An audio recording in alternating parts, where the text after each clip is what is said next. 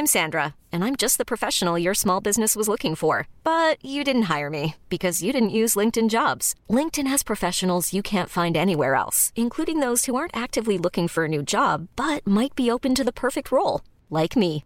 In a given month, over 70% of LinkedIn users don't visit other leading job sites. So if you're not looking on LinkedIn, you'll miss out on great candidates like Sandra. Start hiring professionals like a professional. Post your free job on linkedin.com/achieve today. Et euh, début septembre, euh, moi, quand j'ai réalisé que c'était ma dernière année avec Lou à la maison, euh, je me suis pris un vrai gros coup de bambou dans la tronche. hein. Et euh, Et il, il te venait d'où ce coup de bambou? Il me venait de euh, je serai plus jamais maman d'un petit enfant. Euh, cette période de vie où j'avais mon bébé à la maison, parce que même si c'est une grande tige, ça reste mon bébé, et où elle avait besoin de moi sur des trucs du quotidien et où on était en interaction quotidienne. C'est terminé, et c'est pas que c'est terminé parce qu'elle part en vacances un mois ou parce qu'elle part euh, faire un échange universitaire d'un an. Non, c'est terminé pour toute ma vie. Ça ne reviendra jamais. Exécuté par qui Fabrice Florent. Bonjour, bonsoir, bon après-midi à toutes et à tous et bienvenue dans ce nouvel épisode d'Histoire de Daronne, le podcast où chaque mardi à partir de 6h du matin, je donne la parole à une mère pour lui faire causer de son expérience de la maternité sous tous les angles. Je suis Fabrice Florent, je produis des super podcasts d'interviews et de discussions, en tout cas moi je les trouve super, et je crée des contenus. Je fais parler des pères de paternité, des mères de maternité, des gens de leur rapport au succès, je prends des mecs entre quatre yeux pour leur parler de masculinité, je fais causer des gens de leur rapport à l'argent et de plein d'autres thèmes que je vous invite à découvrir en allant sur mon site fabflorent.com f a b f l o r e n t.com. Si vous aimez cet épisode, vous pouvez aller écouter la bande-annonce du podcast pour en découvrir plus sur mon travail et mes autres podcasts. Si vous aimez mon travail, vous pouvez m'offrir un cadeau en échange en me soutenant financièrement et ainsi me donner un peu plus de sérénité en vous abonnant par exemple à mon Patreon ou en m'envoyant de l'argent sonnant et trébuchant. Allez dans les notes du podcast ou en allant sur fabflorent.com, f e donc vous y trouverez toutes les infos.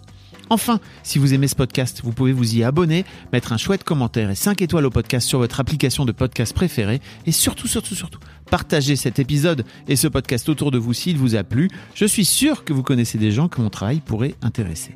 Vous pourrez également venir commenter avec mes auditrices et mes auditeurs chaque épisode directement sur mon Discord. Alors Discord, c'est un petit logiciel génial que je vous invite à découvrir, qu'il faut installer sur votre téléphone ou votre ordi. Vous pouvez également me suivre sur les différentes plateformes et réseaux sociaux. Vous pouvez vous abonner à ma newsletter et vous trouverez toutes ces infos pour me contacter dans les notes de cet épisode. Un grand merci d'avance et bonne écoute à vous. Madame Motin, bonjour. Monsieur Florent, enchanté. Comment allez-vous Nous sommes dans ton jardin, Margot. Oui. Merci beaucoup de, de nous recevoir. Je dis, dis-nous parce que je suis avec ma fille. C'est un grand plaisir de vous avoir ici. Ah, c'était super, hein, vraiment. On a passé un super moment.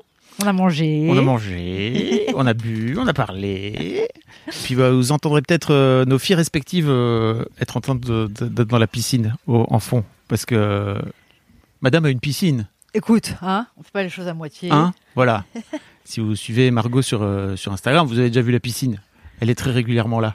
C'est un peu la une, euh, piscine est très régulièrement là ou moi je suis très régulièrement à la piscine. Voilà, plouf. Allez, c'est parti. Un vrai podcast de vacances. Exactement. Margot, merci beaucoup de, de venir parler parce que, alors, déjà, faut dire aux gens, euh, t'étais déjà passé dans l'histoire de succès. Ouais. Euh, à l'époque, on a parlé de, on a parlé de, de, de ta Ma carrière, trajectoire professionnelle. ta trajectoire vers l'espace et, au-delà. Waouh Chips. Contre chips. Euh, et, et je- ouais, quand j'ai lancé Histoire de Daronne, très très vite, je me suis dit, mais ça, ça pourrait être très cool d'avoir Margot parce que euh, on a un peu parlé, toi et moi, euh, de ton rapport à la maternité, etc. Et je crois voir un petit peu comment ça se goupille Après un déjeuner à la maison là. avec ta fille que je rencontre pour la première fois. Ah c'est vrai, tu l'avais jamais Non, vu non, non, non, non, non, non, non. Euh, et, et en fait, ouais, j'a- j'avais envie un peu de, de te faire parler de, de maternité et de, et de plein de choses. Euh, de, de, de belle maternité aussi, puisque tu es la, tu es la belle maman de, de, la, de la fille de Paco, Exactement. avec qui Maë. vous êtes, vous filez un parfait amour avec Paco. Euh, Paco, c'est pareil. Si vous voulez, Paco, je l'ai interviewé dans, dans, dans Daron, lui, il y a quelques années. Et t'avais fait histoire de couple avec nous deux. Oh là là, pff, à l'époque de. Mademoiselle. Incroyable. Vous êtes le grand chelem. Bien- Pour après ta transition, tu pourras venir dans l'histoire de mec. Voilà. Ouais, c'est putain. Je l'ai pas vu du tout arriver celle-là. Bon, Margot. Donc, ouais, t'es t'es la maman d'une euh, de Lou, Oui, Aka Poupette.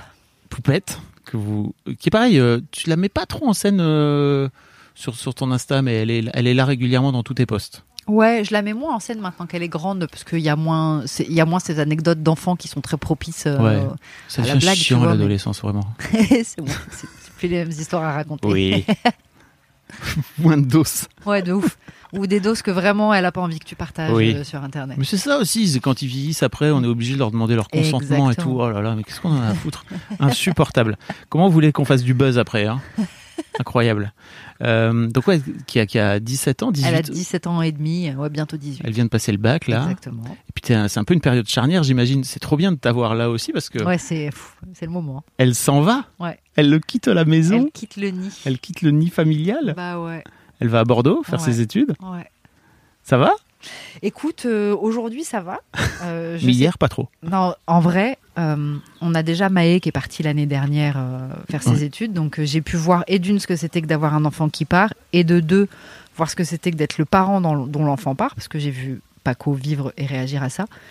Et début septembre, moi, quand j'ai réalisé que c'était ma dernière année avec Lou à la maison, j'ai, j'ai- je me suis pris un vrai gros coup de bambou dans la tronche. hein. Et euh, Et il, te venait d'où ce coup de bambou il me venait de euh, je serai plus jamais maman d'un petit enfant. Euh, cette période de vie où j'avais mon bébé à la maison, parce que même si c'est une grande tige, ça reste mon bébé, euh, et où elle avait besoin de moi sur des trucs du quotidien et où on était en interaction quotidienne. C'est terminé, et c'est pas que c'est terminé parce qu'elle part en vacances un mois ou parce qu'elle part faire un échange universitaire d'un an. Non, c'est terminé pour toute ma vie. Ça ne reviendra jamais. Et, mais vraiment, ça m'est tombé dessus euh, de façon hyper violente, parce que j'ai pas d'autres enfants derrière aussi. Et, euh, et il a fallu que je transcende et que je transforme un peu ce truc-là pour euh, pas que ça devienne une année de déprime et, et un chemin vers, vers un truc relou. Tu vois, je voulais que ce départ puisse se faire tranquillement. Ok. T'as l'impression d'avoir réussi? J'ai réussi grâce à un truc hyper, mais à une pensée hyper bête. Je me suis dit, mais en fait, c'est très. euh, le départ de ton enfant à 18 ans, c'est euh, c'est quelque chose de normal et c'est quelque chose de presque paysan, au sens. euh, c'est le mot qui m'est venu à moi, mais je sais pas si vous allez comprendre ce que ça veut dire pour moi paysan, mais c'est c'est un cycle naturel, c'est faire avec la réalité des saisons de la vie, c'est terrien, c'est animal, c'est voilà, il- c'est normal. Ce qui serait pas normal et ce qui serait un peu contre nature, c'est qu'elle reste trop longtemps à la maison. Mm. L'heure est venue, c'est logique. Et en fait, d'y réfléchir comme ça, moi qui suis très euh, euh, jardin, nature et compagnie, d'y réfléchir comme à un phénomène naturel et basique et simple, ça m'a vachement apaisé. Et je me suis dit, bon, bah ok, euh, pas, passe à autre chose et hum, profite de cette année et construis un truc euh, un peu plus paisible et joyeux sur ce départ. Ok. Et ça va? En fait, Ça, c'est la théorie. La meuf est en dep depuis trois mois. Non, ça va beaucoup mieux. Après, il y a un autre phénomène qui est que euh, quand j'en parlais avec elle au début de l'année, en septembre, c'était un moment où elle était encore très inquiète à l'idée de quitter la maison. Et moi, en tant que maman, la voir elle inquiète, euh, c'est ça qui me rendait aussi la chose difficile. Je me disais, mince, elle n'est pas forcément prête, elle risque de mal le vivre, ça va être un enfer pour elle, je vais la voir en larmes au téléphone, tu vois, j'anticipais un truc euh, galère. Un peu un cercle vicieux, Ouais. quoi. C'est ça. Et en fait. J'imagine euh, que plus t'as peur, plus elle, elle a bah oui. peur, etc. Tu vois Ouais. Et en fait, il s'est passé un phénomène naturel tout simple qui est que l'année s'est écoulée et qu'elle a pris un an. Et un an de vie quand t'as 17 ans, c'est énorme. Il y a vachement de maturité qui se met en place et à la fin de l'année, euh, elle était prête. Et maintenant, elle en parle avec une légère appréhension, mais beaucoup d'élan et d'envie. Donc moi, je suis complètement libérée de ce poids-là. Tu vois, j'aurais juste à gérer euh, mon petit manque personnel à moi à un moment. Et On puis... va en parler. Ouais. Tu te doutes bien qu'on va en parler, dit le mec en, en se touchant les doigts. Là, Ouais. ça. Tu jubiles. Tu jubiles. Euh, on en parlait tout à l'heure d'ailleurs, et elle disait beaucoup de joie. Elle l'apprend avec beaucoup de joie. Et je trouve ça canon, quoi. Tu te rends compte, c'est génial. hein Bah oui. Après, on a mis en place ça euh, toute l'année euh, pour ça. On a été visiter les appartes. Elle a, elle a choisi l'endroit où elle vivrait. Elle a choisi des études qui l'éclatent vraiment. C'est que des. Il n'y a aucun truc qu'elle subit. Ouais. C'est que des décisions euh, qui, la- qui lui font vraiment plaisir. donc. Trop bien. Bon, revenons un peu en arrière, si tu veux Ouais. bien, voire même beaucoup en arrière. Euh, D'où vient ton désir de maternité? Euh, je sais pas d'où il me vient, mais je sais qu'il est arrivé très tôt parce que j'ai des souvenirs de moi à 15, euh, 15 ans, me projetant dans ma vie future. euh, et déjà, euh, avoir des enfants, ça faisait partie euh, euh, de ce que je voulais. C'était pas euh, un truc auquel je voulais me conformer, c'était vraiment une envie. Genre, je savais que je voulais être maman, c'était évident. Et je je sais pas exactement d'où ça vient. Je crois euh, psychologiquement après tout le travail que j'ai fait, des fois je crois que il y avait cette envie de pouvoir à travers euh, la maternité prendre soin d'un enfant comme j'aurais eu besoin qu'on prenne soin de moi. Ah. Donc euh, il y a, a peut-être ce truc de euh, Réparer un truc. tu vois euh, réparer un truc ouais. Mais euh, mais c'est clair, j'ai toujours eu envie d'avoir des enfants. Ok. Et, et- ok. T'as la sensation d'avoir réussi à réparer un truc à travers ta maternité là Oh, maintenant pff, qui- Tellement. Ouais. Tellement. C'est l'aventure d'être maman au-delà de plein d'autres trucs euh, géniaux, c'est que je trouve que ça permet ça et c'est ouf. Après, euh, je suis très. euh, J'aime pas le terme de développement personnel parce que ça veut dire trop de choses cheloues aujourd'hui, mais euh, je me développe personnellement, t'as vu Je fais des recherches, je m'intéresse et tout. Bref, je fais un travail sur moi depuis quelques années et, euh, et c'est vrai que du coup, il y a toute une part de ma maternité que j'aborde en conscience, tu vois, avec Ouais. vraiment. euh, euh, je, je suis curieuse et je suis consciente de ce qui se joue et de ce qui se rejoue, de ce qui risque de se, res- de, de se répéter, de ce que je peux euh, soigner.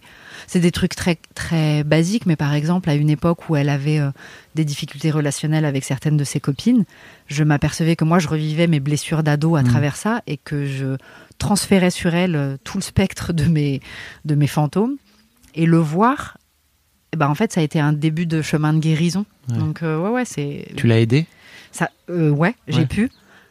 Euh, Co- Comme peut-être t'aurais aimé qu'on t'aide bah, quand t'étais gamine? Tu vois, j'ai pu lui. je- C'est elle dans quelques années hein, qui dira si c'était la bonne aide ou pas, mais à, à l'aune de la rela- ça se dit à l'aune de? Oui. de la relation qu'on a, je crois que j'ai bien fait mon taf parce qu'on s'entend quand même très bien. Mm. Mais c'est vrai que j'ai pu faire pour elle ce que j'aurais eu besoin qu'on fasse pour moi. Donc, euh, Ça, m'a guéri en même temps, tu vois. incroyable quoi. C'est génial. Life is full of awesome what ifs, and some not so much, like unexpected medical costs. That's why United Healthcare provides Health Protector Guard fixed indemnity insurance plans to supplement your primary plan and help manage out of pocket costs. Learn more at uh1.com. I'm Sandra, and I'm just the professional your small business was looking for. But you didn't hire me because you didn't use LinkedIn jobs. LinkedIn has professionals you can't find anywhere else, including those who aren't actively looking for a new job but might be open to the perfect role, like me. In a given month, over 70% of LinkedIn users don't visit other leading job sites. So if you're not looking on LinkedIn, you'll miss out on great candidates like Sandra. Start hiring professionals like a professional. Post your free job on linkedin.com/achieve today. Waouh. Ouais, Et hum, t'avais conscience de ça avant de faire des enfants? Pas du tout. Ouais. Pas du tout parce que j'ai commencé à, à travailler sur moi-même et à être un peu curieuse de, euh, de mon développement à moi euh, tardivement. Elle avait déjà 5-6 ans. Donc les premières années, j'ai vécu ça. euh, je veux dire, mon désir d'enfant, ma maternité, ma grossesse et les premières années, j'ai vécu ça de façon très naïve et balancée dans l'espace, sans réflexion euh, vraiment profonde et sans conscience vraiment des choses. Ok. Mais c'est un truc euh, vers lequel t'es, enfin une aventure vers laquelle t'es allé de façon un, peu- un peu inconsciente quoi. C'est ça, sans vraiment te. Tu vois, je me posais pas. Après, c'était il y a longtemps. C'était, Euh, c'était 17 ans. En vrai, on parlait 18 moins de ces choses-là à l'époque. On avait beaucoup moins de clés, on avait beaucoup moins d'outils. Et faire un enfant, c'était faire un enfant. Tu vois, Voilà. c'était pas. euh, Il y avait assez peu de, de, de trucs pour t'accompagner et pour. euh, même ne serait-ce que le parcours de la grossesse que j'ai vécu, il a rien à voir avec ce que vivent les nanas Mhm. aujourd'hui. Donc, euh, je me posais pas énormément de questions. J'étais, je voulais cet enfant. Elle est arrivée. J'étais hyper heureuse. Il y a eu toutes les difficultés inhérentes à la maternité, mais c'était un peu euh, euh, animal, tu vois, comme façon de vivre. Ok. Tu te souviens de de, de, de ce moment où t'apprends euh, t'apprends que tu vas être maman, Mais que t'es ouf. enceinte? Mais j'oublierai jamais. Hmm. Tu veux que je te le raconte Bah oui. On est là pour ça. Ça faisait six mois qu'on essayait avec euh, le papa de Lou, euh, donc mon ex-mari, d'avoir un enfant et ça marchait pas. Et j'avais été voir ma gynéco qui m'avait dit euh, bon ok on va stimuler un peu euh, tout ton système, tu vas prendre un, un médoc, mais avant de ça, avant de prendre ce truc, il faut quand même que tu fasses un test de grossesse juste pour vérifier parce que c'est pas compatible avec une grossesse en cours. Et pour moi, j'avais pas, j'avais arrêté la pilule six mois avant, j'avais jamais eu mes règles, donc j'étais, c'était au repos, tu Mm. vois. Et je me suis levée un matin, j'ai été faire mon petit test de grossesse juste pour pouvoir prendre les médocs. Et en fait, euh, T'étais enceinte. j'étais enceinte. Mais j'ai même pas les mots pour dire. euh, dire, je crois que c'est une des plus grandes joies que j'ai vécues de ma vie entière. C'était tellement ouf. Et en plus, c'était tellement un moment où j'avais lâché l'espoir d'eux. Ouais. J'étais en mode, bon, bah, c'est pas pour tout de suite. Que c'était. Ouais, comme dans les films. Comme dans les films. C'est la, la rêve, comme dans les films. Non, c'était fou. Comment s'est passée cette grossesse pour toi? Génial. Ah ouais? Ouais, génial. J'ai adoré être enceinte. Euh, j'ai eu un premier trimestre un peu difficile. J'ai été malade. Il n'y a pas que eu des trucs. euh, Il y a pas eu que des trucs cool. Il y a eu des moments compliqués. Mais euh, globalement, j'étais tellement. C'était tellement l'aventure de ma vie. Euh, j'ai pas eu de gros soucis. J'ai pas eu de grosses prises de poids parce que je faisais du diabète gestationnel, donc j'avais plus le droit de manger de sucre. Donc ça a été assez simple en fait. Elle est arrivée à terme. L'accouchement s'est passé. euh, euh, Bien sûr, les contractions c'était horrible, mais en fait j'ai oublié. Euh, C'est vrai Ouais, ouais, ouais. Ma grand-mère, elle disait c'est le mal joli, le mal qu'on oublie. Et Ah. c'est, c'est assez vrai. Demain, je, re- je re-signe, tu vois. En fait, non, mais euh, ça ça m'a pas traumatisé. J'ai eu un accouchement très rapide, très facile. Non, c'était cool. Tu te souviens de ce moment où tu fais la connaissance de ta fille? Tu savais déjà que ça allait être une fille Ouais, ou je savais que ça allait être une fille. Je me souviens. Elle est horrible cette anecdote, putain, mais en même temps, je me souviens parce que je l'ai prise dans mes bras et elle ressemblait à son père. Et dans ma tête, j'étais sûre que comme c'était une fille, elle allait me ressembler à moi. Et donc j'étais là, genre, what the fuck? Il y a- eu un souci, elle ressemble à son daron. Alors qu'en fait, non, c'était très normal. Et ça a été vraiment ma première pensée. euh, C'était. toujours une bonne nouvelle pour le père. hein, Ouais. côté du père. C'est vrai? Bah, ouais, euh, j'imagine quand même. Tu récupères une partie du projet, quoi. Oui. Mais là, c'est vrai que je l'ai vue et j'ai fait, bah, elle est, vraiment, elle, est, elle était sur mon ventre, je l'ai soulevée, je l'ai regardée, je fais, bah, c'est son père? Et Ça a été vraiment la, la première réflexion. Et puis après, la, la- la prise de connaissance, elle s'est pas fait tout de suite. hein. Ça a pris quelques jours quand même. C'est-à-dire? Ben, euh, euh, j'avais entendu des mères dire à partir du moment où je l'ai eu sur moi, c'était complètement fou et tout. Bah non, moi j'étais larguée, je comprenais rien à ce qui se passait. Euh, il fallait réussir à nourrir cet enfant, lui donner son bain, plein de trucs. chaque heure, c'était une nouvelle heure dans un truc inconnu pour lequel j'avais aucune référence et pour lequel j'étais pas accompagnée. Donc euh, euh, le pourcentage de découverte, il est vachement fort et ça, il a fallu que j'absorbe un peu toutes ces, Ouais. tous ces mini chocs pour qu'à un moment donné, je me pose et je puisse dire, euh, ok, euh, c'est ma fille, quoi. C'est voilà, ça prend. Même si tu le sais, c'est évident et l'amour, il est là tout de suite. Ça, ça prend un peu de temps. Ouais, ouais. J'ai l'impression qu'il y a toutes sortes de- d'expériences par rapport à ça. hein. C'est vraiment. Il y, a des, il y a des femmes pour qui c'est un truc euh, fusionnel, machin. Ouais. D'autres pour qui, bah, effectivement, c'est que des, c'est que des claques dans la gueule en fait à chaque Ouais, fois. Donc vois, à chaque fois, t'es un peu sonné, tu te dis, ok, qu'est-ce qui se passe? Exactement. Mm. C'est- un peu spécial. Tu te retrouves dans cette chambre de maternité avec euh, ton bébé à côté, une nana que tu connais pas, son bébé que tu connais pas. Et vous êtes toutes les deux confrontées à pourquoi ça pleure la nuit, quand est-ce qu'on dort, qu'est-ce que Mm. machin, comment ça se nourrit. Je dis ça, comment on les nourrit. Et c'est un peu surprenant, tu vois. Ça a été un peu dur les premiers jours pour toi dans ce Ah. sens-là En fait, les premiers jours ont été hyper euh, faciles, euh, très surprenants, très choquants, me laissant pas toujours l'espace d'être seule avec ma fille et de vraiment faire connaissance avec elle. Mais il y a un truc instinctif qui s'est réveillé très vite sur euh, euh, comment je m'en occupe et qu'est-ce qui est bon pour nous.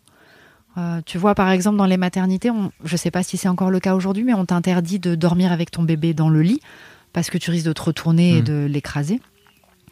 Euh, mais c'est vrai que moi, la deuxième nuit, quand j'ai vu qu'elle pleurait la nuit, on pouvait pas sortir dans les couloirs promener le bébé parce qu'on ré- réveillait les autres mamans.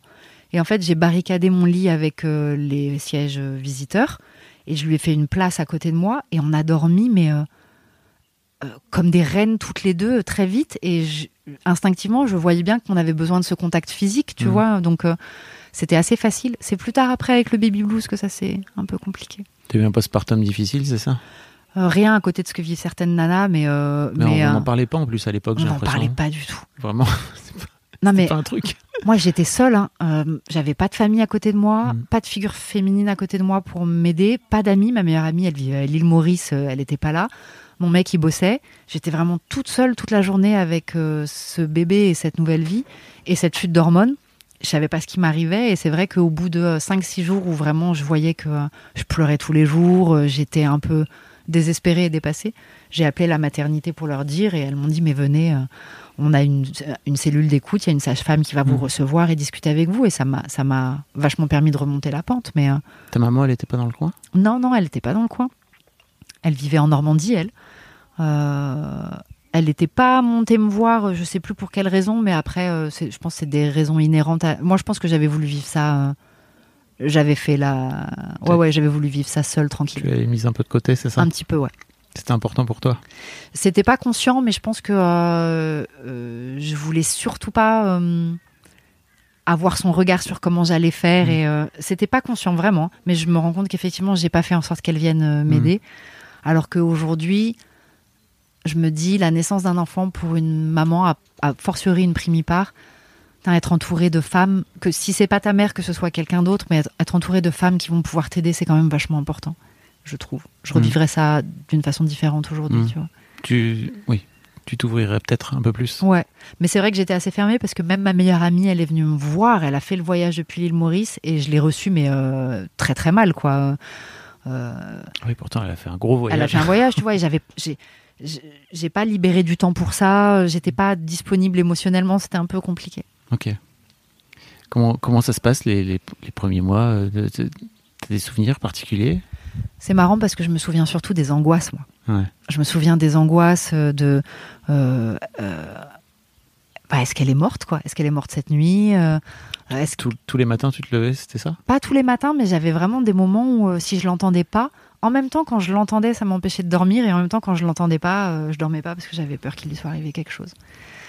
Euh, le- le- la- L'alimentation aussi, c'était. On en parlait tout à l'heure à table euh, avec ta fille, et c'est vrai que euh, aujourd'hui, on sait qu'il y a des types de pleurs chez le bébé qui veulent dire quelque chose de simple. J'ai faim, j'ai la couche pleine, j'ai mal au ventre et tout.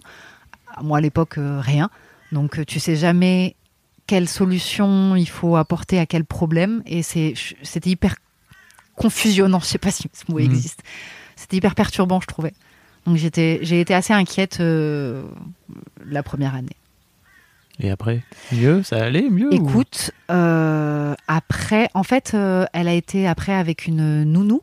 Elle allait chez une assistante maternelle, très à l'ancienne, la nourrice à l'ancienne, euh, qui avait que des solutions vraiment de l'ancien temps, mais que je trouvais génial et qui m'a vachement rassurée sur plein de trucs. Donc ça m'a, là, j'ai eu une figure féminine qui a transmis et qui m'a donné des outils et ça s'est apaisé de plus en plus. Puis après, il y a les premiers mots et les interactions, elles deviennent plus claires. Tu connais ton enfant et vous avez vos codes entre vous, donc tu sais ce qui va ou ce qui va pas. C'est juste les premiers temps, c'est très Ok. déstabilisant. Moi, j'ai souvenir de toi euh, quand tu as commencé à te faire connaître et tout sur, euh, sur Internet, sur les blogs, etc. Un- tu mettais en scène pas mal ta, ta relation avec ta fille, en fait. Et toujours, il y avait un peu ce truc de Ok, Margot, c'est une maman funky, quoi. non? Si, mais d'ailleurs, euh, euh, je pense que c'est juste, euh, c'est ma personnalité, tu sais, un peu, un peu fofolle et un peu ado attardé que j'ai encore aujourd'hui. hein, des fois, euh, encore aujourd'hui, euh, ma fille et moi, on a le même âge. hein, des fois, c'est, c'est spécial. hein. Mais oui, oui, il y a ce côté. je- C'est marrant ce que tu dis parce que des fois, je suis en train de me faire défoncer par les moustiques.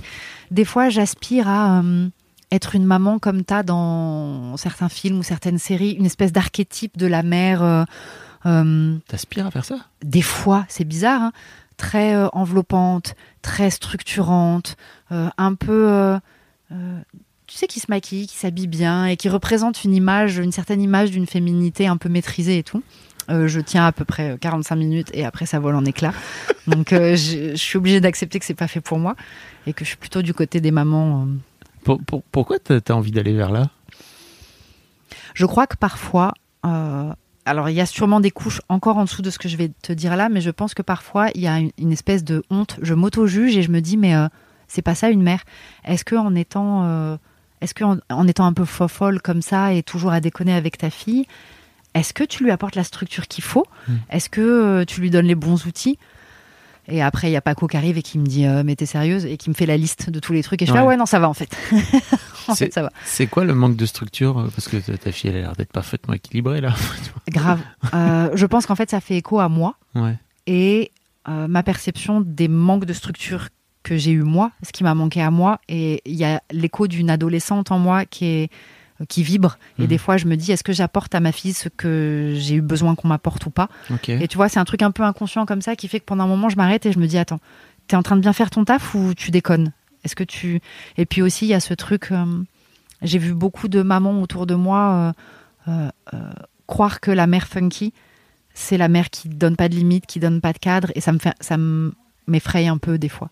Parce que je vois des jeunes filles qui n'ont pas eu la structure qu'il fallait, moi la première, et qui partent dans des chemins qui sont pas bons pour elles. Donc euh, il y a cette inquiétude. Comment t'arrives à comment t'es arrivé ou comment t'arrives d'ailleurs encore aujourd'hui à concilier les deux? La mère euh, qui arrive à être pote et j'imagine euh, qui arrive aussi à mettre des limites quand il faut quoi. Je sais pas, je crois que c'est-. Je, tu te demandes à qui je souris dans le reflet de la, de la vitre. Je me souris à moi-même. Je me trouve belle gosse. Écoutez, qu'est-ce que vous voulez? Euh, comment j'arrive à concilier les deux? Je pense que ça s'est fait assez naturellement avec euh, l'expérience. Euh, de toute façon, je pense que j'avais un truc, comme j'avais un truc à guérir qui était être vraiment une bonne mère et une figure encadrante pour ma fille. J'ai eu ça à cœur très tôt, donc je fais naturellement gaffe dès que je sens qu'elle va être en danger ou qu'elle va faire un mauvais choix ou Hmm. je suis très euh, présente pour ces trucs-là. Mais après, j'ai un naturel euh, comique qui revient. Et voilà, c'est- l'équilibre, il se fait assez naturellement. Il y a un temps pour déconner et un temps pour être Oui, c'est ça, les deux sont très compatibles. Ah en ouais. vrai. Des fois, je suis obligée de lui dire là, c'est le temps pour déconner, il est fini. Euh, maman va être sérieuse, mais non, tu peux pas faire ça. On rigolait tellement ensemble. oui, mais là, non. Mm. Parce que c'est marrant parce que tu disais tout à l'heure, tu as dit le premier truc que tu as dit, c'est parfois j'aimerais bien être une maman un peu enveloppante. Alors qu'en fait, je te perçois au contraire comme une maman très enveloppante, voire même un peu maman ours, quoi. De Tu ouf. vois? Mais en fait, je pense que c'est une, c'est un mauvais câblage que j'ai dans ma tête. Mm. Et ce sont des moments où je sors de moi en tant que mère m'occupant de ma fille et je deviens moi en tant qu'enfant euh, qui a des besoins non comblés. Tu vois, il y, a un- il y a un petit switch qui s'opère et je m'en rends pas forcément compte. Et je crois que je me questionne sur moi en tant que mère et en fait, je me questionne sur moi en tant qu'enfant. Et Ok.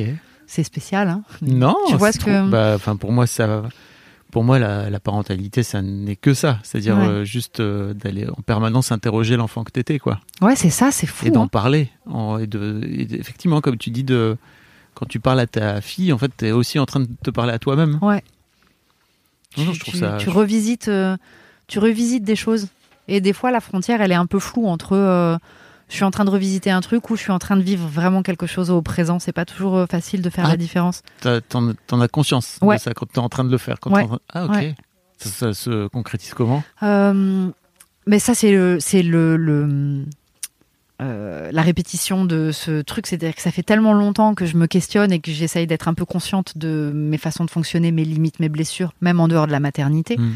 Euh, c'est un truc qu'on a beaucoup fait dans notre couple, Paco et moi, euh, de voir qu'est-ce qui est propre au moment et qu'est-ce qui en fait est les bagages de nos blessures personnelles qu'on ramène dans le problème là. C'est le moment de parler de ta BD, le printemps suivant. non, mais en vrai, ouais, c'est le moment oui, de faire un peu de promo, wesh. C'est génial. T'as- donc, t'as, as sorti euh, Les deux tomes du les printemps deux tomes suivant. du printemps ouais. suivant où tu parles justement de.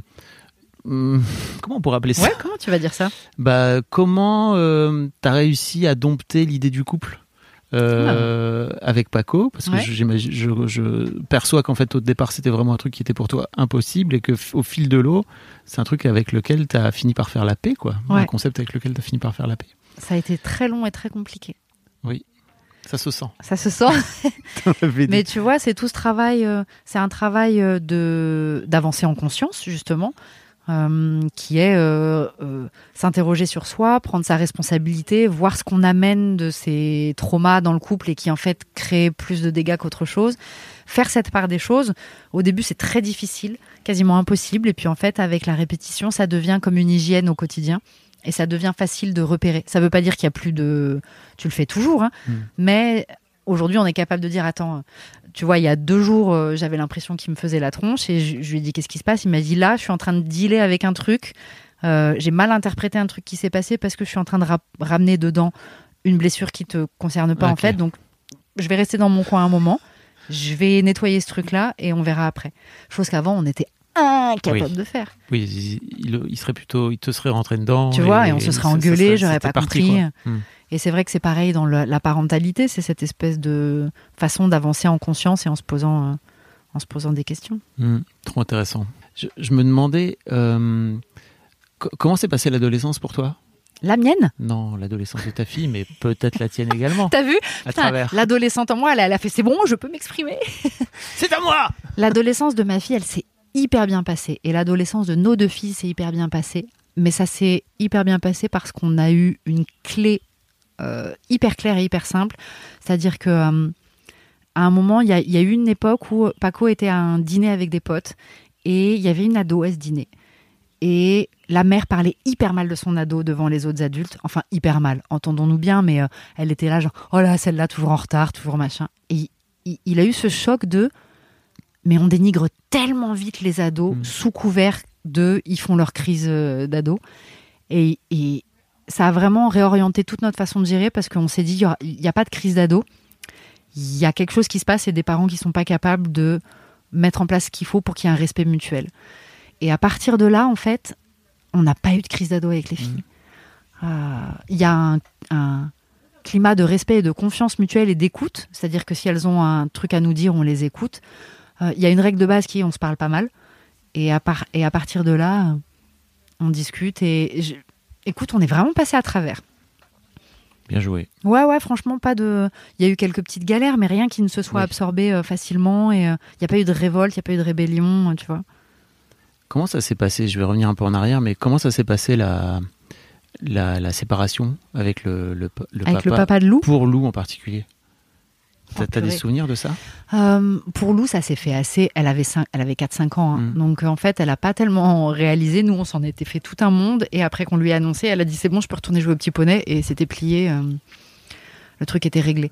Donc, euh, sur le moment, pas, pas très compliqué. En plus, son père, il travaillait beaucoup. Il était peu là. Donc, elle avait l'habitude d'être seule avec moi tout le temps. Et on a juste maintenu ce truc-là. Tu vois, ça n'a pas changé énormément de choses.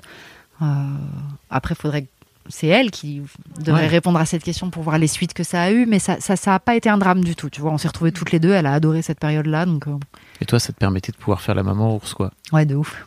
Moi, j'ai pu être vraiment, franchement, la maman poule que j'étais. C'est vrai Ouais. Mais la- c'était, j'ai de très bons souvenirs de cette période. Quand euh, le, le couple dysfonctionnel s'arrête, tu vois, quand il y a plus d'amour, que c'était une galère, que ça s'arrête, et que tu récupères ton enfant avec toi, et que là, vous pouvez réécrire pendant un moment une histoire selon vos règles, c'est un peu hors du temps et hors de tout, hein, parce qu'après, tu repars dans une structure de vie de famille, donc tu remets en place autre chose. Mais ce moment de duo qu'on a eu euh, quelques années, là, euh, toutes les deux, c'était magique. C'était vraiment, euh, c'était, c'était fou. T'as la sensation que ça a été. C'est l'une des raisons pour lesquelles ça a été compliqué de, de te remettre en couple? Non, non. Euh, c'était pas euh, lié à la vie. C'était perso vraiment, c'était perso. C'était moi en tant Ouais. que femme euh, ne supportant pas euh, euh, Une autre personne dans ta vie. une personne masculine qui a un avis. tu vois, il y avait, il y avait vraiment de ça. Genre dès Oui. qu'il me disait un truc, euh, en fait, j'avais, j'avais, j'interprétais tout T'as mal. vraiment choisi le bon gars. T'as vu? Parce que Paco, il a des trucs à dire. Il est discret, il dit rien. non, mais c'est vrai que c'était paradoxal parce que j'ai choisi un mec extrêmement euh, présent, Hmm. déterminé, euh, euh, présent. Le gars est présent, Assertif. complet. Il dit des trucs. Il est là, moi je. Et en même temps, je voulais tout le temps euh, pas qu'ils me disent des choses. Tu vois Et je pense que j'avais, je voulais régler mon conflit avec l'autorité à Mm. travers ma relation avec lui, et j'ai vraiment fait ça les premières années. Dès qu'il me disait un truc qui était pourtant euh, pour m'aider, parce qu'il m'aime, euh, etc., je prenais tout comme euh, un conseil déplacé, une marque d'autorité. T'es pas mon père, tu vois Donc il y avait, Tu lui disais ça ou je l'ai pensé très fort tellement de fois.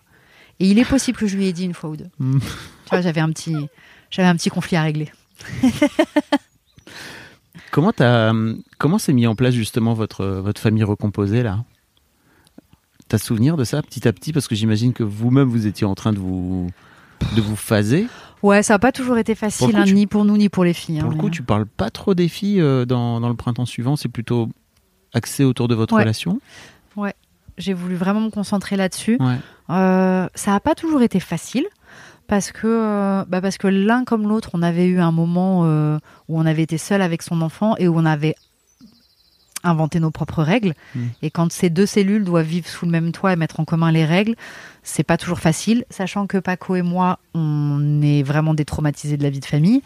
Donc, euh, tu vois, on est, on est deux êtres blessés, hein, vraiment. Mhm. Donc, c'est vrai que quand on s'est rencontrés, on avait tellement de choses à guérir que c'était un peu chaotique. Euh, euh, ça, c'est la partie pour noircir un peu le tableau, tu vois. Mais en réalité, euh, on s'est installé là dans cette maison. On a posé des nouvelles règles de vie. On a calibré, c'est-à-dire que voilà, on, on a trouvé des compromis. On a trouvé les. On s'est vraiment concentré sur les terrains d'entente en fait. Mm. Ça a été. euh, Il y a plein de trucs qui déconnent et sur lesquels on n'est pas d'accord. Et si on veut que ça marche, faut qu'on se concentre sur les terrains d'entente pour euh, élargir ce terrain le plus possible. Et... Mais c'était difficile. C'est difficile de recomposer une, une vie de famille. Comment vous avez fait Vous êtes parlé Beaucoup parlé, beaucoup, beaucoup parlé. On parlait avec les filles, on a beaucoup parlé avec les filles, elles en pouvaient plus élever les yeux au ciel à la fin. On est des parleurs tous les deux, donc des heures de, tu vois, de discussion. Puis elles étaient petites. Hein. Elles étaient elles petites. étaient en début d'ado, c'est ça? Euh, non, elles étaient plus petites que ça. Attends, quand on s'est installé ici, elles devaient avoir, oui, elles devaient avoir 8-9 ans quand on s'est installé ici ensemble. Après, elles, elles s'entendaient très bien à l'époque, elles étaient plutôt euh, copines et tout, donc ça c'était assez facile. Moi, je suis très présente, donc euh, que ce soit pour ma belle-fille ou pour ma fille, je jouais avec elles beaucoup. Je leur donnais des cours d'orthographe, des machins, je jouais à la maîtresse, bref. Donc ça, ça allait. C'était plus, euh, voilà, les ajustements qu'on avait à faire ensemble, Paco et moi, qui rayonnaient un peu euh, après sur euh, Mm. sur la vie de famille. Mais je te dis beaucoup de discussions. je te donne un exemple pour les temps d'écran. on avait vraiment fait un accord familial. Euh, les filles avaient eu le droit de dire vraiment ce qu'elles voulaient, comment elles voyaient les choses. On veut regarder la télé 12 heures par jour. Normal. Et nous, on arrivait avec nos trucs qui étaient, bah voilà, nous, ce qu'on voudrait, parce que Ce c'est ce qui nous 10 semble. C'est exactement ça. Et on avait, on était arrivé à un compromis où l'idée, c'était que tout le monde soit satisfait. Il fallait que les quatre soient contents de ce qu'on avait trouvé. On l'avait écrit sur un papier, on avait signé tous les quatre. C'est resté sur le frigo pendant trois ans avant d'être euh, Mm. réinterrogé. Mais on avançait comme ça, en fait, en se disant, bon, ok, qu'est-ce que tout le monde veut et comment on essaye de. Attention, euh, ça n'a pas été idyllique, hein, parce que des fois je raconte le truc, on dirait que c'était génial et tout. Il y a eu des vrais, euh, Ouais. il y a eu des vrais moments de gueulante. hein. J'allais te dire justement comment la maman ours là, elle, euh, elle qui a déjà du mal à accepter ce mec dans sa vie, euh, euh, va aussi accepter euh, un père euh, de remplacement entre guillemets pour sa fille quoi. Je lui ai mis des bâtons dans les roues. Ah ouais? Ouais, ouais, je lui ai mis des bâtons dans les roues. J'avais une demande qui était très ambivalente. C'était soit un père pour ma fille, parce que son père est pas présent, et que moi, j'ai pas vraiment eu d'image paternelle forte non plus. Donc, soit un père pour ma fille. Et, en pour- même temps, dès qu'il voulait. Comment Et pour moi en passant. Ouais, c'est ça. Et en même temps, dès qu'il voulait, euh, dès qu'il arrivait avec une proposition d'un truc qui était censé, j'envoyais, je, je refusais de jouer le jeu, tu vois. Donc je l'ai baladé comme ça. euh, ça a été hyper dur pour lui euh, les premières années, parce que vraiment j'étais en refus de ce qu'il apportait, alors que il avait raison. Hmm. Et moi, j'ai dû assouplir ça petit à petit. Comment t'as fait? Est, euh, très connement. hein. J'avais, j'ai eu peur de le perdre au début, donc euh, j'ai j'ai commencé à accepter les trucs qu'il me disait juste parce que j'avais peur de le perdre Ce qui est pas une bonne ce qui n'est faire. pas la bonne façon de faire. Mais ce qui m'a permis de valider le résultat, parce que quand je l'ai eu laissé faire deux, trois fois et que j'ai vu le résultat, là, j'ai pu me dire, attends, euh, le gars a quand même hyper raison et ta fille va bien et Mm. il, s- il apporte des solutions et même il anticipe des difficultés qu'elle pourrait avoir que toi tu ne vois pas. Donc fais-lui un peu plus de place. Et petit à petit, ça s'est fait, euh, ça s'est fait comme ça. Après, euh, il avait des trucs à régler de son côté aussi. hein. Oui. C'est un, c'est un caractère très fort. Allez écoutez Histoire de Daron. euh, Ouais. Il en parle très ouvertement en disant que bah il était colérique. Très et... colérique. Oui. Donc, en euh, colère sur plein de choses quoi. Ouais. Mm. Donc euh, c'était pas, c'est pas. Forme de le- violence intérieure Tu chez, vois? Chez Paco, ouais, bien sûr. Et donc, euh, ce qu'il voulait mettre en place était hyper juste, mais la façon dont il Mm. le faisait, moi, me mettait dans mes retranchements et je ne pouvais pas accepter.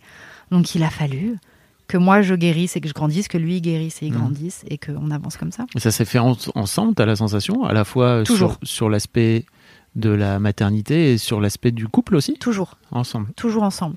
On a la chance d'être liés par euh, un vrai amour et une vraie envie de vivre toute notre vie ensemble Mm. et d'être le plus heureux possible.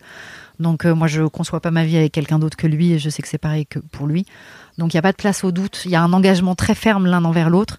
Et du coup, même quand c'est très compliqué, euh, on avance quand même ensemble. Et même quand vous étiez ultra dans le dur au tout début, là, dans- quand tu parles du printemps suivant, quoi, cette période qui a l'air de- d'avoir été. C'est pas la plus dure, hein, parce qu'avant qu'on s'installe ensemble, euh, ça Ah a oui. été encore plus hardcore. On vous a, tu nous as menti, tu nous as caché. euh, On s'est séparés beaucoup de fois, on a essayé de vivre l'un sans l'autre, on n'a pas réussi. Et euh, euh, ouais, ça s'est fait ensemble parce que même si euh, y avait des moments où on se parlait plus pendant deux trois jours et on a eu des vrais moments de, de guerre froide, mais euh, il y avait toujours ce moment où on profitait de cet espace l'un et l'autre pour avancer un peu, Hmm. juste ce qu'il faut pour pouvoir se retendre la main et se dire ok, bon bah là on a déconné, toi t'as fait ça, moi j'ai fait ça, la prochaine fois, qu'est-ce qu'on peut faire Et tu vois, avancer petit à petit, quoi. Ça a Mm. pris des années. hein. Incroyable. Ouais. Et toi, ton rôle de, de belle-maman, C'est. euh, qu'est-ce que ça t'a apporté par rapport à ton rôle de maman? Mon rôle de belle maman, qu'est-ce que ça m'a apporté par ma. par- euh, ça m'a permis. euh, ça m'a vachement permis de voir à quel point. euh, dans mon rôle de mère, j'avais tendance à surprotéger ma fille et à être injuste avec le reste de la cellule familiale. Parce que euh, j'accordais pas toujours à ma belle-fille les privilèges que j'accordais à ma fille. Hmm. Et je le faisais pas consciemment, hein, mais euh, euh, j'avais moins de patience parfois avec ma belle-fille qu'avec ma fille, où j'épinglais plus euh, les, les bêtises qu'elle pouvait faire, Oui. tu vois. J'étais trop surprotectrice avec la mienne, parce que je culpabilisais en fait beaucoup de pas avoir pu lui offrir une cellule familiale euh, stable. Et j'ai beaucoup culpabilisé d'avoir quitté son père. Ah oui. Ouais, et j'ai beaucoup culpabilisé de pas lui avoir euh, fourni cet idéal familial de euh, un papa et une maman qui vivent toute leur vie ensemble et qui savent élever leurs enfants dans la joie, l'amour, le respect, euh, tu vois, une espèce de, de- Ce que tu aurais aimé avoir pour toi ah, ou- ce que j'aurais adoré avoir Mm. pour moi. Ce que, ce que j'ai- la, ce manque-là, cette blessure-là, je, je crois que je l'aurais toute ma vie atténuée, mais je l'aurais toute ma vie. Et j'aurais voulu ça pour elle et j'ai pas réussi. Donc il y avait une espèce de culpabilité qui faisait que je j'avais beaucoup de mal à, à- je lui passais plein de trucs. Voilà. Que je passais pas à ma belle-fille avec qui j'avais pas de problème de culpabilité. et donc c'est vrai que des fois euh, ça m'a permis de voir qu'il y avait deux poids deux mesures et qu'il fallait que j'équilibre les choses. Euh, ça m'a appris, euh, en dehors de mon rôle de mère, Maë, elle m'a appris beaucoup de choses parce qu'elle est très différente de moi. C'est pas ma fille et je ne suis pas son modèle. Hmm. Et il n'y a pas ce lien qu'il peut y avoir entre une mère et une fille où, euh, inconsciemment, en tant que fille, tu vas chercher à reproduire un peu ce que ta mère t'a donné. Euh, moi, je viens, je lui donne des trucs, mais euh, très clairement, je passe très loin derrière ce que sa maman va lui donner, Ouais. que ce soit bien ou pas bien. Et c'est pas évident d'accepter ça et de créer cette relation avec quelqu'un que tu élèves comme si c'était ton enfant, en sachant pertinemment que le poids de ce que tu fais dans la balance euh, pèse moins lourd que le poids de ce que fait sa propre maman. C'est, je sais pas si c'est clair ce que je dis, mais euh, Et tu avais la sensation que de ce fait-là, tes apports n'étaient pas euh, perçus à- par elle à leur juste valeur ah mais c'est sûr et certain. Ok, ok. Mais tout comme, euh, tout comme je sais que Louloute ne perçoit pas toujours à leur juste valeur les apports que Paco a pour elle, qui sont pourtant mille fois plus bénéfiques que Mm. ceux que son propre père a pour elle. Mais ce dont elles ont besoin, c'est de l'amour de leurs vrais parents initialement. Et si elles sont blessées par euh, un des deux parents, ce que le beau-parent va faire en compensation ne Hmm. surmontera pas et ne, ne remplacera pas, tu vois. Donc euh, c'est très touchy et très particulier Ouais. comme euh, rôle. Tu peux l'aimer démesurément et t'en occuper comme si c'était ton enfant. Peut-être adulte, elles auront ce recul, mais tout le temps de l'enfance, euh, Ouais. c'est les vrais parents qui comptent, quoi. Et aujourd'hui, tu as la sensation que ça s'équilibre un peu plus Qu'elles commencent à devenir un peu plus adultes, les deux? Euh, je sais pas encore. Non, c'est encore tôt. Elles sont encore, euh, elles deviennent plus adultes. Mais euh, moi-même, euh, tu vois, j'ai pris conscience de tous ces trucs-là. Ah J'avais bah, je suis 30 en train balais, donc tu vois. moi, il m'a fallu avoir 30 ans pour Mm. pour en fait être dans des problématiques de vie où d'un seul coup tu te dis merde, il m'a peut-être manqué quelque chose ou il y a un truc Mm. qui a déconné. Donc je sais pas. Mais en tout cas, en tant que le rôle de belle-mère, effectivement, m'a appris des trucs, m'a appris plein de choses hyper Mm. importantes. Et puis à, à- à aimer un enfant qui est différent de toi et qui a des fonctionnements qui sont issus d'un transgénérationnel qui te concerne pas du tout. Bien sûr. Donc euh, Ok. Trop marrant.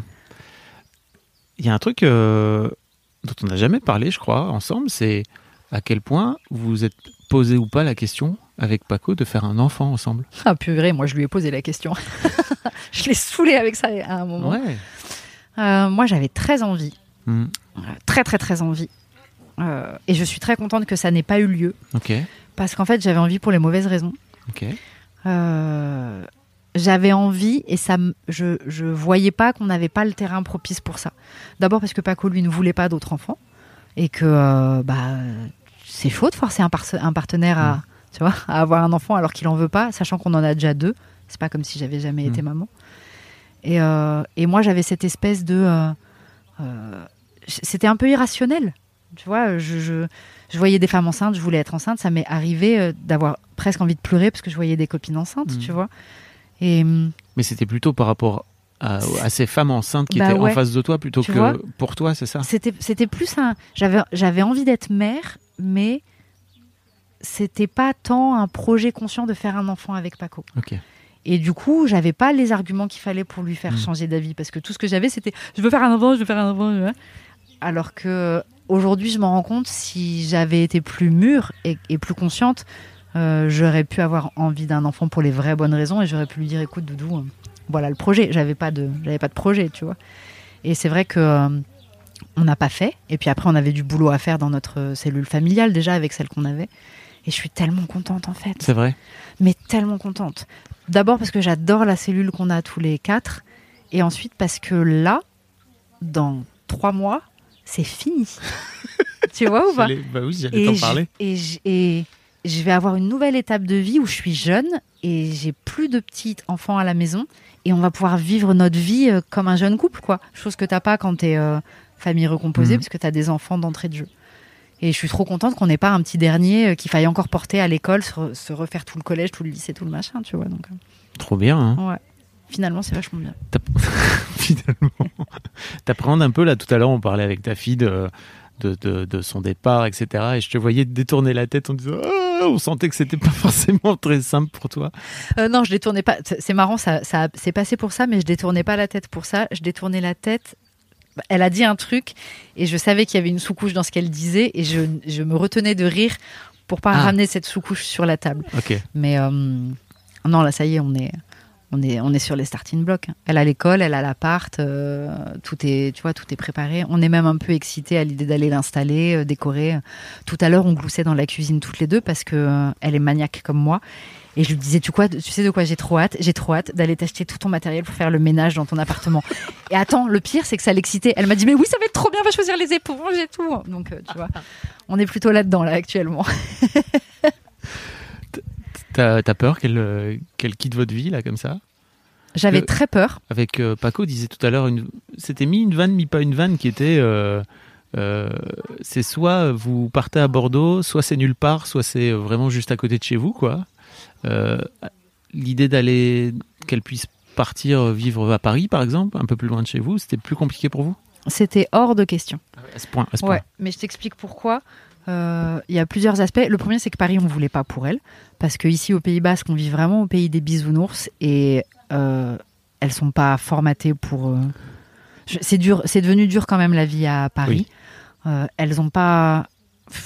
On, on vit dans un espace-temps particulier ici. Se, se catapulter à Paris, c'est hyper hardcore. Elle, ça aurait été compliqué pour elle. Mm. Et on voulait pas de ça pour elle. Euh, nous, on n'aime plus trop Paris en plus, donc on n'avait pas envie de nos filles dans une ville euh, qu'on n'aime plus trop actuellement. Vous y avez vécu pendant on y des a vécu années. hein. longtemps. Ouais. Euh, et, puis, et puis Bordeaux, c'est à deux heures. Il y a plein d'écoles. Ça permet de voir les, d'avoir les deux filles dans la même ville, c'est-à-dire que pour les allers-retours. Après, on était naïfs, hein, on croyait qu'on allait y aller euh, 12 fois par an, les voir et tout. En fait, pas du tout. Mais c'est vrai qu'on a, on s'était dit, on, on regroupe tout à, à Bordeaux parce que en province, tu quittes la maison très tôt. Oui. Elles ont 17 ans quand elles partent. Euh, c'est très jeune et euh, il y a tout un apprentissage de la vie solo à faire qui est déjà compliqué. C'est-à-dire qu'au-delà d'aller vivre loin de chez tes parents ou à l'étranger, où tu dois vraiment apprendre plein d'autres choses, il y a déjà apprendre à faire ses courses, faire sa bouffe, payer son loyer, euh, euh, rentrer seul chez soi et quand tu as un coup de blues, assumer d'être seul chez toi. Il y a tout un apprentissage de petites choses simples à Mhm. faire que je trouve plus cool de faire à deux heures de chez tes parents pour pouvoir rentrer le week-end si tu as besoin, que euh, Louloute, elle voulait partir au Canada à la base. Je lui ai dit, Doudou, hein, dans deux, trois ans, yes, ok, tu vois, plus tard, mais les premières années, Une soupape un peu, c'est ça de- Ouais. Hmm. fais ton apprentissage de l'indépendance tranquillement, surtout que nous, on est des parents poules, donc on les a pas euh, archi euh, formés pour tout ça.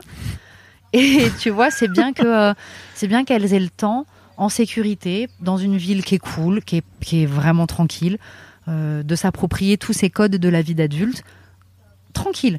Et quand elles seront vraiment autonomes et qu'elles, euh, au bout d'un an euh, où tu as pris tes billets de train, où tu as géré tes vacances, tes machins, tes trucs, oui, ok, tu peux passer à l'étape d'après et envisager de partir plus loin, tu vois, mais. euh, moi, j'avais pas envie qu'elle soit catapultée euh, violemment ailleurs et qu'il y ait un regret, une peur, un... et puis et puis j'avais pas envie de pas pouvoir me pointer si elles sont malades. Maman arrive avec un panier. non, non, j'exagère, mais tu vois, je voulais que ce soit facile pour tout le monde de faire cet apprentissage-là. Voilà, Mm. 17 ans, c'est jeune. Maman arrive.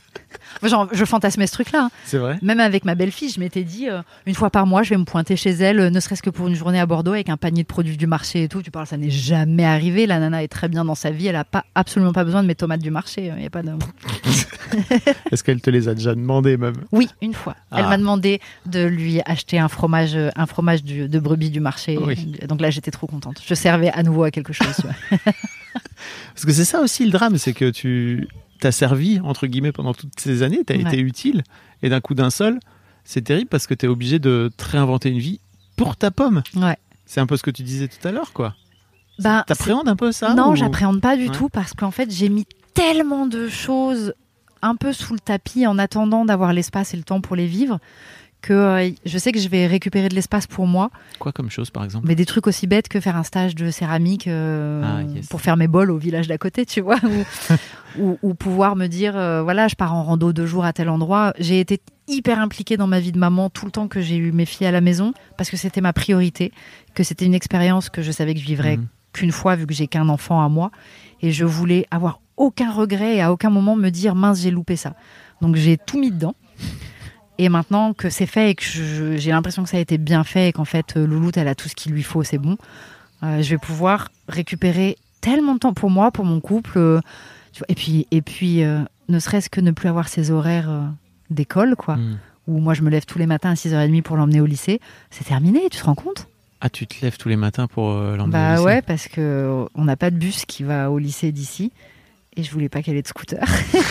donc, donc je l'emmène. Ce qui a été génial, hein, c'est les trajets euh, pour aller à l'école, euh, Mhm. c'était c'est des petits moments de discussion euh, trop trop bien.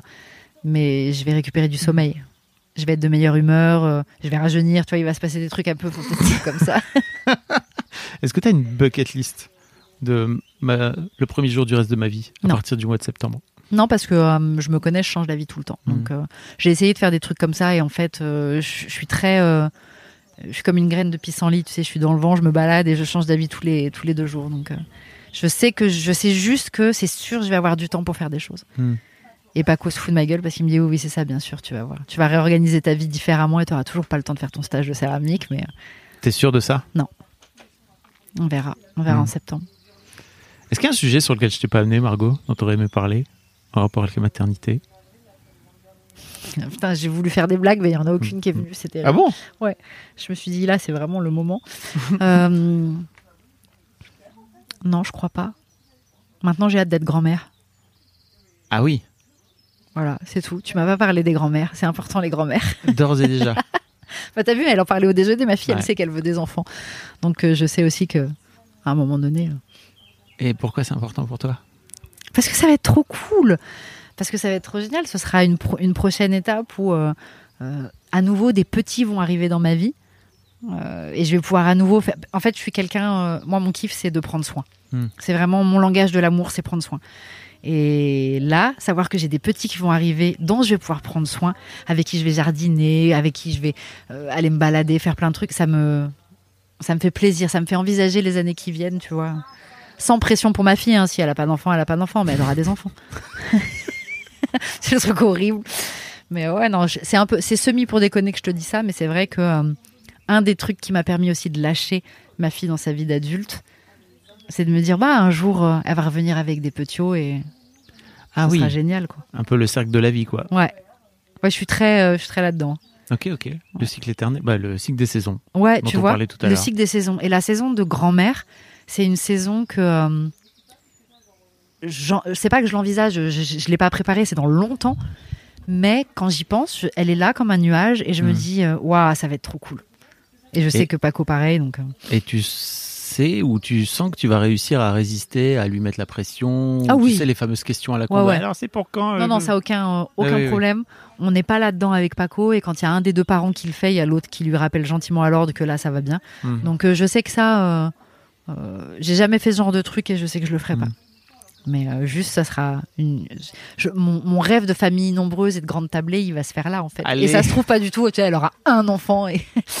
Mais ouais, ouais, non, a. Parce que là, elle en veut, elle disait au moins trois. Elle, elle aimerait bien en avoir deux, trois. Mais bon, je deux. voulais ça aussi. hein. On verra ce que, on verra aussi quels sont les plans de la vie pour elle. Merci Margot. Avec grand plaisir. Merci à toi, Bon, Fabrice. je mettrai tous les liens. Vous pouvez aller suivre Margot sur Instagram. T'es sur TikTok, toi? Non. Non. T'es pas sur TikTok. Si j'y suis, mais je fais rien. Je regarde Ouais. des TikTok. Tu, tu, tu postes très régulièrement Non, sur ouais, Insta, tu postes plein de trucs. Et, euh, et puis je vous mettrai les liens aussi pour aller acheter tes, tes PD parce qu'après tout, euh, Avec grand ils sont plaisir. super. Le printemps suivant, c'est kiffé quoi. Ouais, Oh t'as aimé Bah oui, bien sûr. Trop cool. Quel bonheur. C'était trop bien. Merci bien. Merci à toi. Un grand merci à vous d'avoir écouté jusqu'au bout.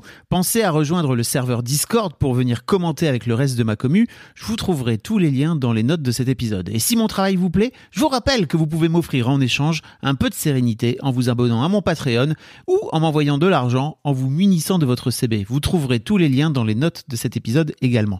Bonne fin de journée et j'espère à très bientôt pour un nouvel épisode de podcast. Hey, it's Paige DeSorbo from Giggly Squad. High quality fashion without the price tag. Say hello to Quince.